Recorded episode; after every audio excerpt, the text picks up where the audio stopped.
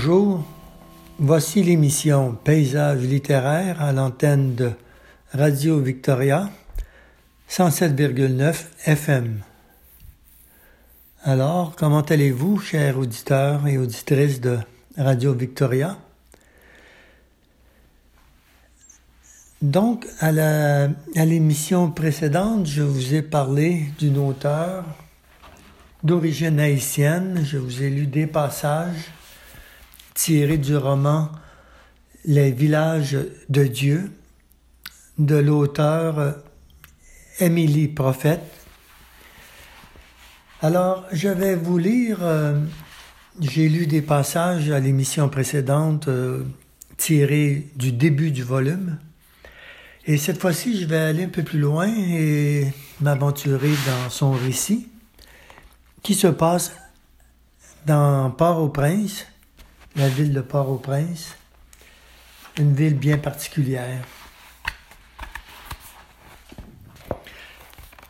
Alors, allons-y tout de suite. Ce téléphone est mon lien avec le monde, désiré. Le monde.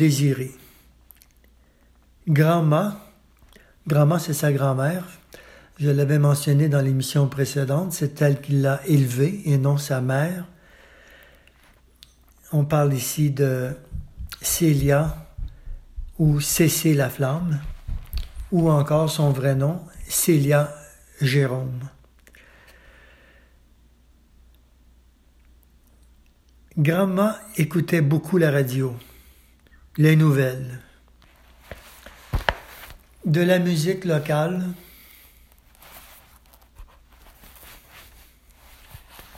de la musique locale, la télé n'était que pour moi. Depuis qu'elle nous a quittés, Tonton et moi, je m'invente une vie sur Facebook. Je suis Cécé la flamme. Le nom m'était venu comme ça ça ne devait être qu'un jeu.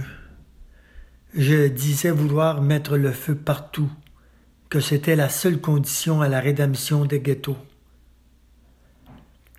Ma photo de profil était un selfie pris de près, les cheveux tirés en arrière, la bouche peinte avec un rouge à lèvres bleu que j'avais acheté au marché de Martissan juste le visage. Je ne montrerai jamais mon corps ingrat sans y être obligé. Carlos disait que j'étais mince, que c'était très bien, à se demander pourquoi lui, il ne l'était pas. Si j'avais le corps aussi épanoui que celui de Natacha, c'est sûr que je ne verrai pas que lui quasiment. Pierrot venait de temps en temps aussi. Il n'arrivait pas à fermer sa gueule, toujours à déverser ses préoccupations, la peur de ne plus être dans les bonnes grâces de Joël, son bras cassé qui n'avait pas vraiment guéri, sa fébrilité. Il était plus jeune que moi, d'une année, il voulait à tout prix me prouver qu'il avait de l'expérience. Pour moi, c'était clair que j'étais sa première fois. J'étais sa première fois. Mais il me parlait de femmes de tout type, de toute nationalité, qu'il avait connues en caressant son arme, qu'il gardait près de l'oreiller pour m'impressionner. Mais lui, il ne me collait pas comme Carlos, qui osait m'appeler pour me parler de sentiments qu'il aurait pour moi. Je ne pouvais pas tenir ce genre de conversation. Je ne savais pas quoi lui, répondre. Il était trop sincère. Il me décontenançait. J'imaginais son visage rond, imberbe, inquiet, sa chemise humide parce qu'il transpirait tout le temps, et je raccrochais pour aller commenter ce que postaient les autres, même sur des sujets dont j'ignorais tout. C'était comme ça. Il fallait tout juste parler pour être présente. J'avais furieusement besoin d'exister. Beaucoup de ceux qui étaient en interaction avec moi sur Facebook me demandaient si, moi aussi, j'étais membre d'un gang. Je ne répondais pas. S'il insistait, je, leur enlevais mon amitié. Cette façon mécanique d'enlever son amitié n'avait rien de choquant ni de brutal. On entrait en amitié de la même manière, mais c'était néanmoins sérieux.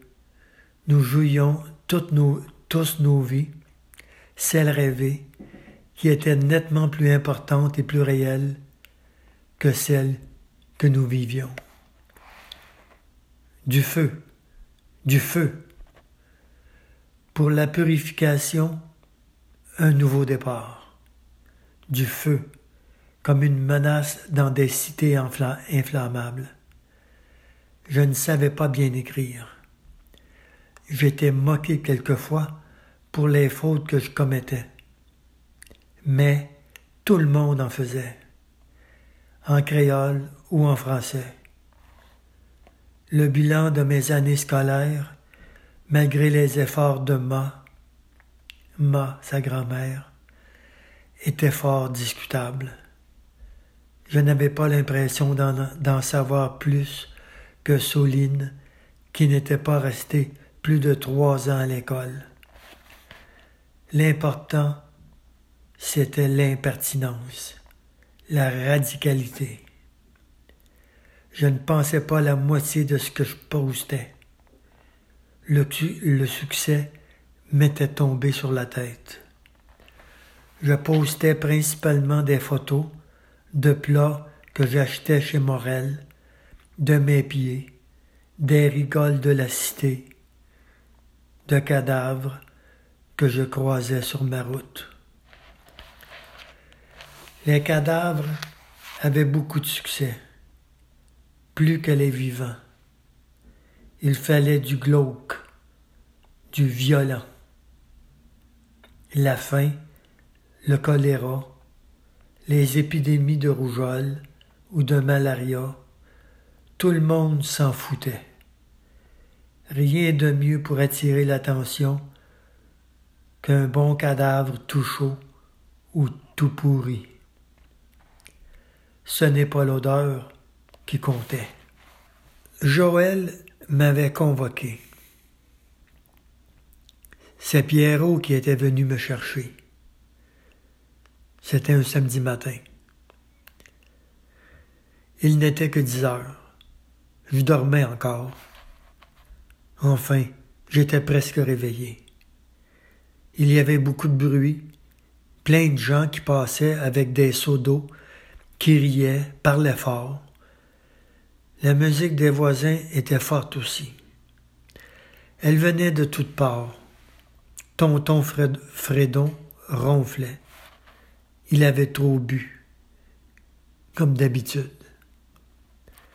On avait frappé, doucement, puis fort, très fort. J'avais fait un effort pour enlever l'oreiller que je m'étais mis sur la tête pour amortir les bruits.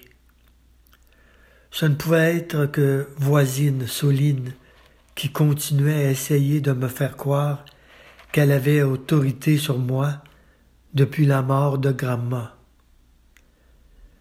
Je suis allé ouvrir, pieds nus, les cheveux en bataille, habillé avec le petit short bleu que je portais pour dormir, et le t-shirt sur lequel était écrit en vert Ministère de l'Environnement. Je me ne, je ne me souvenais plus comment je l'avais eu. Pierrot était devant la porte. Il portait des lunettes noires sur lesquelles était encore collée l'étiquette. Il ne devait pas les avoir, les avoir depuis longtemps, un maillot de corps avec des taches suspectes. Ma aurait été dégoûté. Une chemise en jeans, ouverte, un pantalon bleu marine avec des grosses poches à côté, comme ceux des agents de police. On voyait bien son arme sous la chemise. Qu'est-ce que tu veux à cette heure? Tu dois me suivre. Quoi? Le chef veut te voir. Va te changer. Pourquoi veut-il me voir? Qu'est-ce que j'ai fait? Je ne sais pas. Va t'habiller. Je suis, obligé de t'amener à lui. Il était grave. J'avais peur. Je ne voulais pas qu'il le voie. Joël allait-il me tuer? J'avais tellement entendu d'histoires de gens que l'on avait fait chercher chez eux et qui n'étaient jamais revenus. On supposait que certains cadavres démembrés, brûlés dans les ravines, aux alentours étaient les leurs. Pierrot m'avait suivi dans la chambre. Il avait peur que je ne, que je ne m'échappe alors que la maison n'avait qu'une seule porte. Ma fuite aurait signifié sa mort à lui. J'avais enlevé mon short, enfilé un un jean, remplacé mon maillot par une chemise blanche que ma grand-mère m'avait offerte. Il fallait que je présente bien. Je vivais peut-être les derniers moments de ma vie. J'avais honte en enlevant mon haut. Pierrot ne me quittait pas des yeux. Il paraissait ému. Il pouvait voir mes côtes, mes côtes, mes seins trop menus. J'avais évité son regard. Je ne me déshabillais devant mes rares clients que dans le noir. La plupart du temps, ce n'était même pas utile.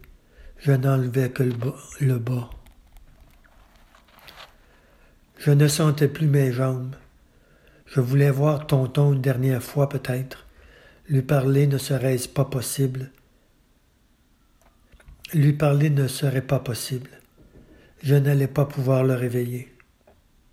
Je n'allais pas pouvoir le réveiller. Pierrot était aussi gêné que moi. Il avait peur.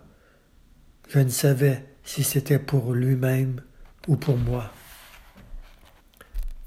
Nous allons faire une petite pause ici et nous allons reprendre à nouveau avec le roman de Émilie Prophète, Les villages de Dieu, publié l'automne dernier, l'automne 2020, chez l'éditeur Mémoire d'Encrier. Dans quelques instants, de retour.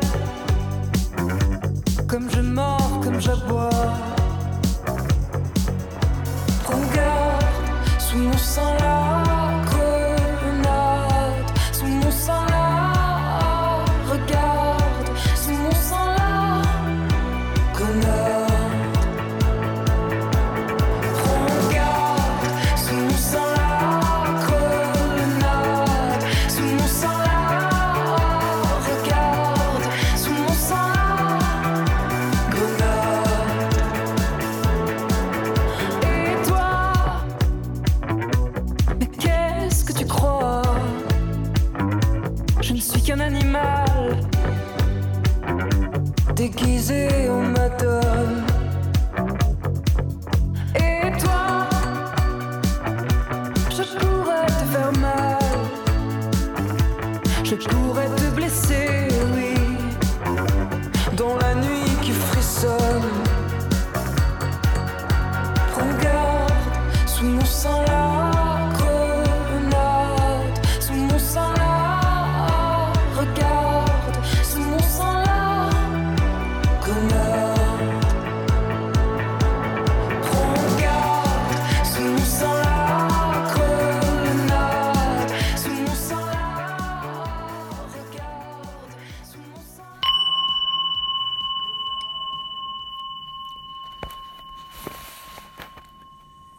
Quand nous sommes sortis de la maison, tout le monde nous regardait. Il m'escortait. Fanny, en nous voyant, avait mis les deux mains sur sa tête comme si elle allait pleurer. Il fallait marcher une dizaine de minutes de chez moi à la base.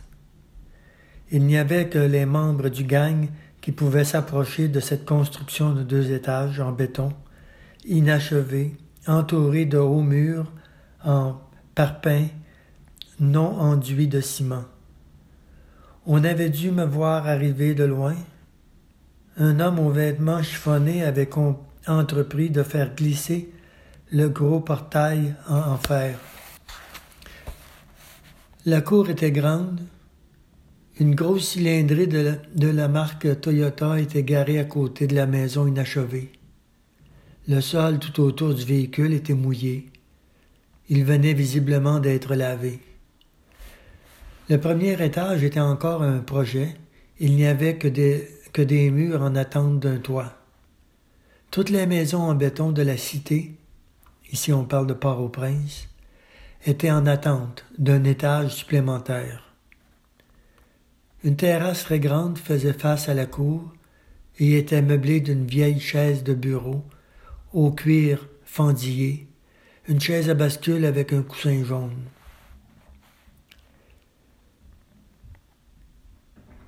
Pierrot m'avait demandé d'attendre. Il s'était dirigé derrière la maison.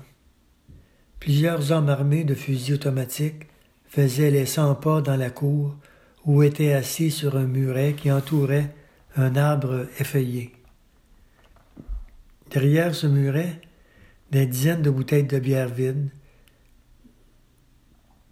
des canettes de boissons énergisantes, de vieilles assiettes en carton avaient été jetées pêle-mêle.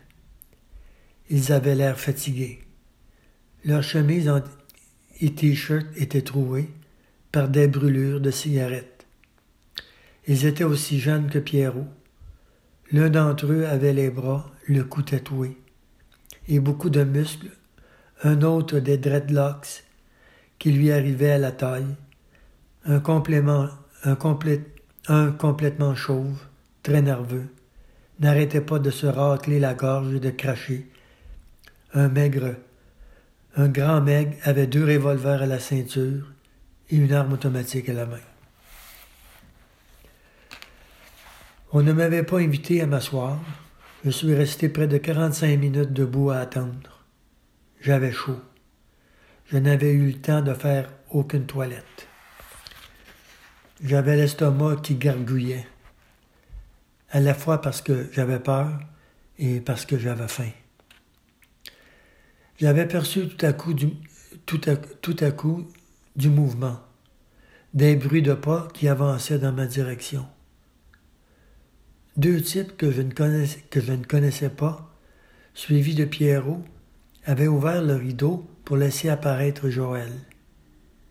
Il était désormais un monsieur inquiet, avec sur le visage un masque de cruauté, une moustache qui le vieillissait un peu, et un peu de ventre, dû sans doute à l'abus de bière.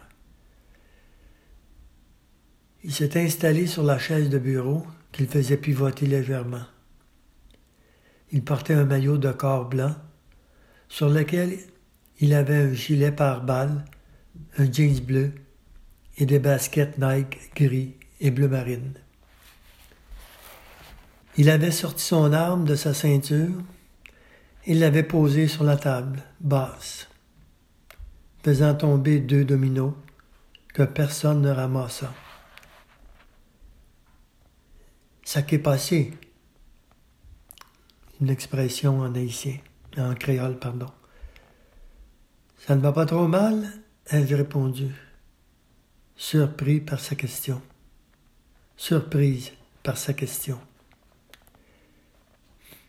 Cessez la flamme? Oui. Il avait fermé à moitié les yeux et continuait de faire pivoter légèrement la chaise, comme pour se bercer. Cessez, tu te rends compte que tu as parlé beaucoup plus de Fanfan le sauvage que de moi sur Facebook? Est-ce que c'est un comportement acceptable pour quelqu'un qui vit à la cité de la puissance divine? Que dois-je comprendre? Il avait ouvert les deux grands, les deux grands bras en prononçant le Que dois-je comprendre? J'ai eu soudainement envie d'aller aux toilettes. Je transpirais de partout. J'ai bien connu ta grand-mère. Ce sont des comportements qu'elle aurait désapprouvés. Tu es pourtant né ici. C'est nous qui te protégeons, qui te donnons plein de privilèges. Nous faisons en sorte que les jeunes de, cette cité s'en sortent, qu'ils aient de la dignité. Grâce à moi, personne ne peut venir harceler les gens ici. Et tu trouves le moyen de parler plus de ce cabot que de moi? J'avais maintenant croisé les bras, comme quand M. Jean-Claude et Mme Sophiny me faisaient réciter mes leçons. Je ne m'étais même pas rendu compte que je parlais beaucoup plus que de Fanfan, le sauvage, que de Joël.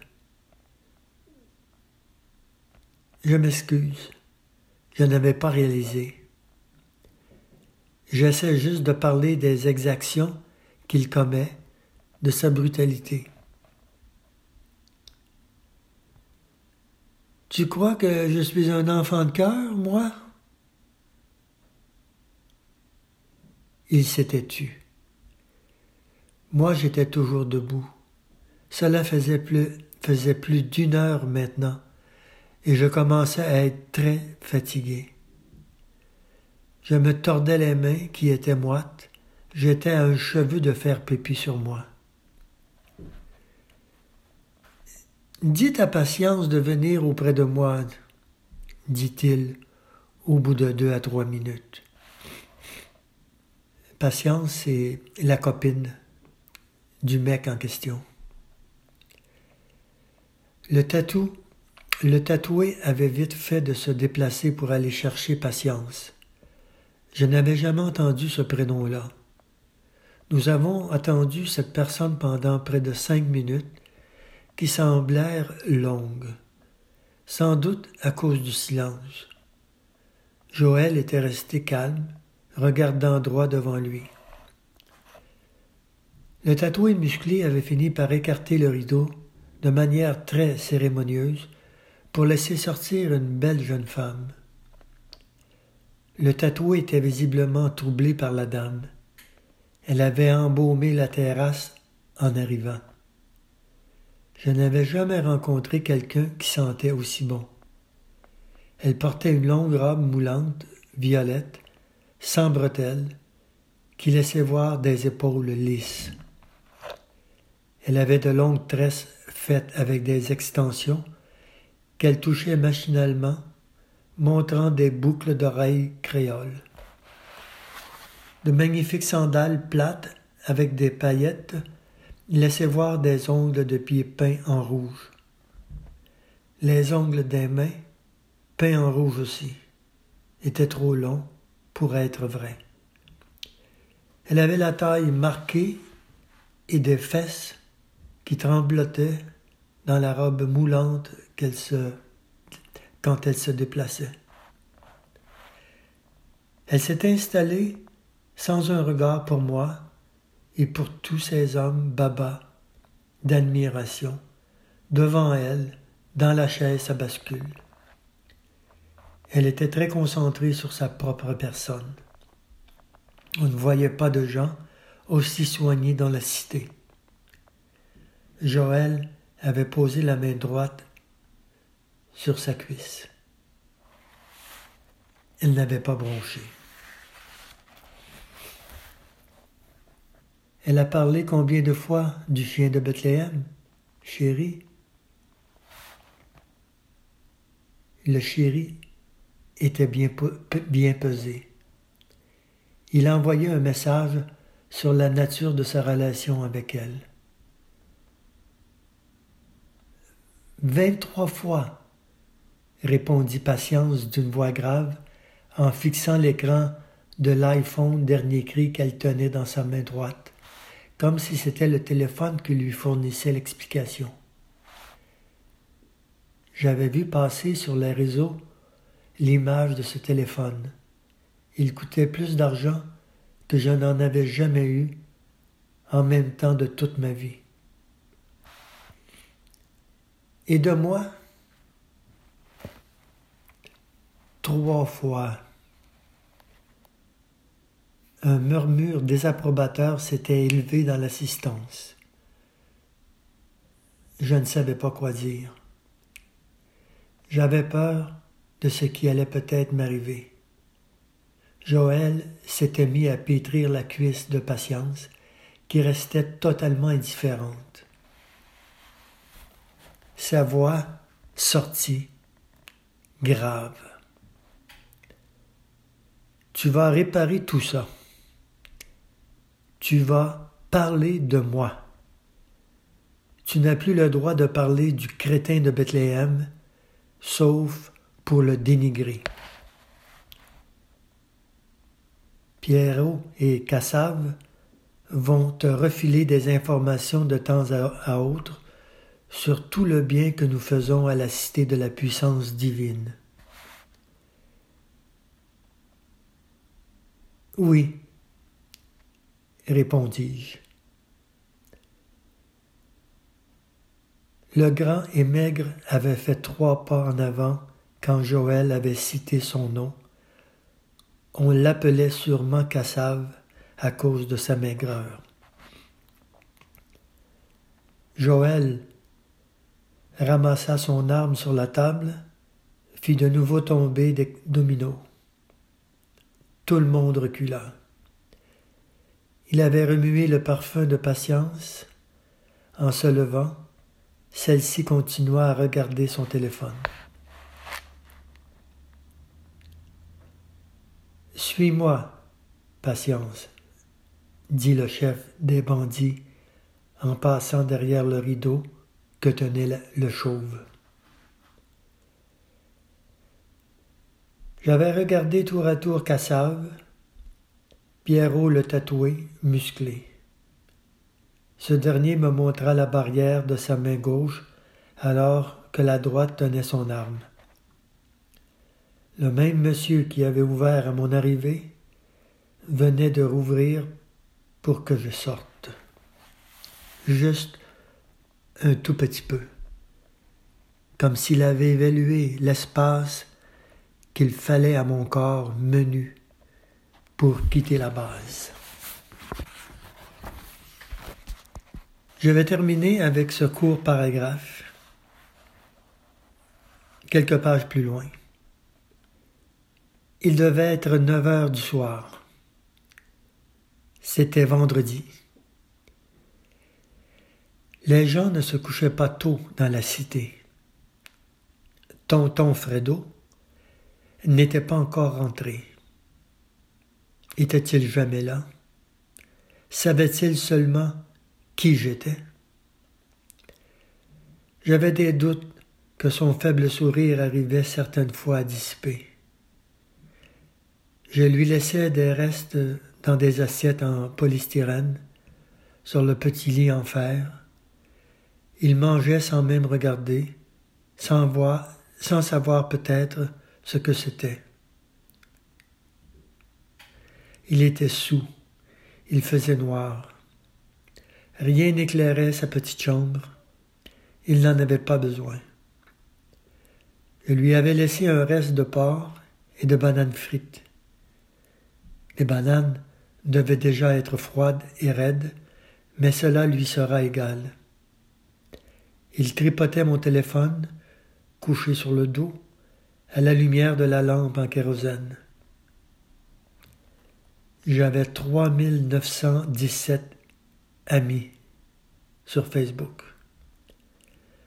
Le nombre allait augmentant à mesure que je postais des photos, commentais des sujets et des situations comme je pouvais, comme je voulais, avec toute la, la malveillance dont j'étais capable.